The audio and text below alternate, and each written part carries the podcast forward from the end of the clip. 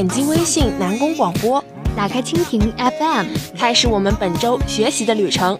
Hello, our dear audience. Welcome to our Hardword broadcast. 欢迎来到本期的热词联播节目。I'm Anne, as always. I'm Lily。又到了每周二和大家见面的时间了，I'm quite excited as unusual. Me too. 是不是迫不及待的想知道本期节目我们又为你介绍了哪些单词呢？If so, please focus your energy and now we will start our English learning. Okay, let me introduce the first term which we will study is poorism. Tourism 中文意思啊是穷游，它是当下流行的一个热词。说到穷游，很多人第一个想到的应该就是用比较有限的资金预算到某地或者某国去旅游，就是为了省钱。出游期间啊，可能要乘坐廉价航空的飞机，嗯住相对廉价的旅馆，或者是出门的时候几个人一起拼车。But if you think like that, you must be wrong.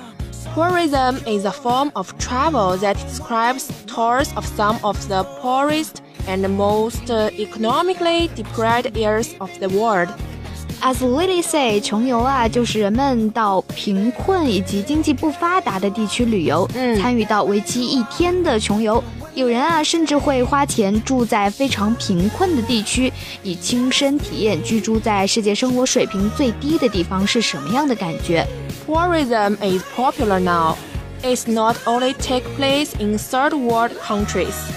呀穷游啊，其实也可以指繁华大都市的穷人区，比如说纽约的布朗克斯，或者是荷兰的鹿特丹地区。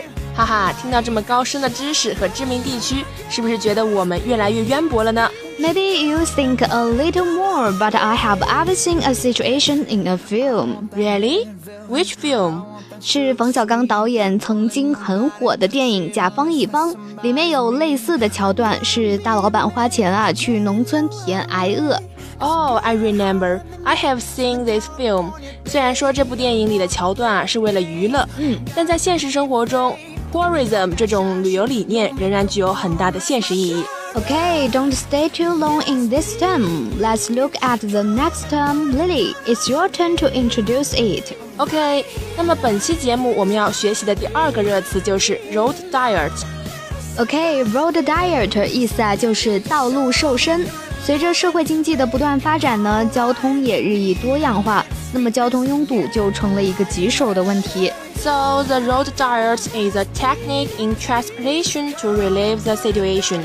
Yeah, one of the most common applications of a road diet is to improve safety or provide space for other model of travel. 美国交通部 DTO 称， 道路瘦身啊可以使交通事故发生量平均降低百分之二十九。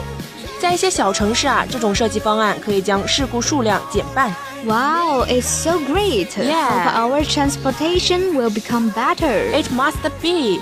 Okay, let's look at the last term, hysteria, and take it away. Yeah, hysteria 意思是歇斯底里。嗯 It is a noun and means uncontrollable excitement.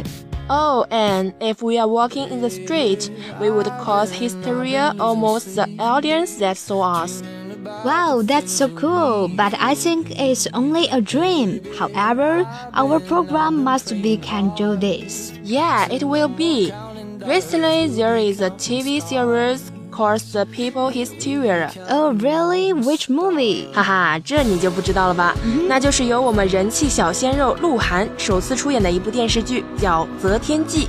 Oh, I haven't seen it. I recommend you to see it. I know. 这部剧现在可是圈粉无数呢。People who saw it became hysteria.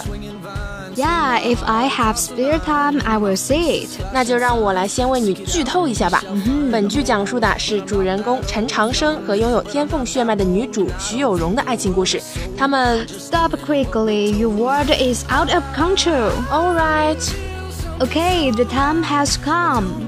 不知道本期的热词啊有没有增长广大听众的知识，开阔你们的眼界呢？If you like us very much, please pay attention to our program. 热词联播每周都会和你一起学习，开拓视野，尽享精彩。热词联播周周播，周周看，周周聊。每周二我们和你不见不散。See you next time.